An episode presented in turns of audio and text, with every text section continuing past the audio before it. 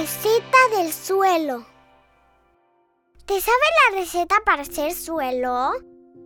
Cuando era chiquita pensé que nada más era tantita tierrita, unos bichitos y ya. Pero un día intenté hacer mi suelo y no me quedó bonito. Se desbarató todo y los animalitos se fueron. Entonces me puse a leer más. Hasta me salí al parque de mi casa a ver qué tanto tenía su suelo. Vi que además de tierrita y animalitos, también llevaba hojitas, ramitas y plantitas chiquitas. Después, mi abuelito me llevó al bosque y me dijo: Sí, mijita, el suelo también lleva honguitos, piedritas chiquitas y grandotas, raíces de plantitas y muchos, muchos bichitos que ni conocemos.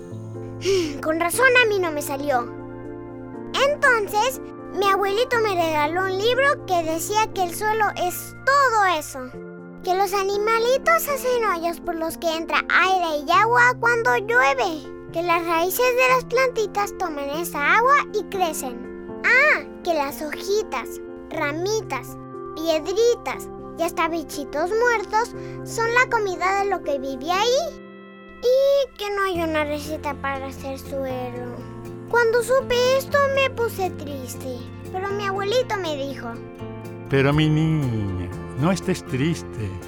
Al contrario, siéntete feliz de todo lo que has aprendido. Quizá no puedas hacer el suelo, pero sí puedes cuidar de lo que está hecho. ¿y sabes qué? Eso me puso muy feliz.